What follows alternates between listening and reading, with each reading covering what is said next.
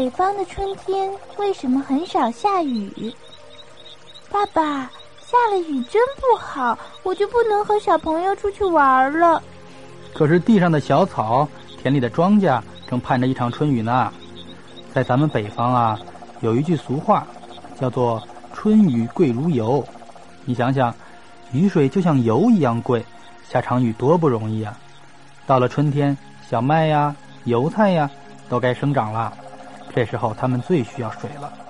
可是北方的春天雨水特别的少，所以呢，春雨才那么珍贵。而在南方，春天雨水比较多，就没有“春雨贵如油”的说法了。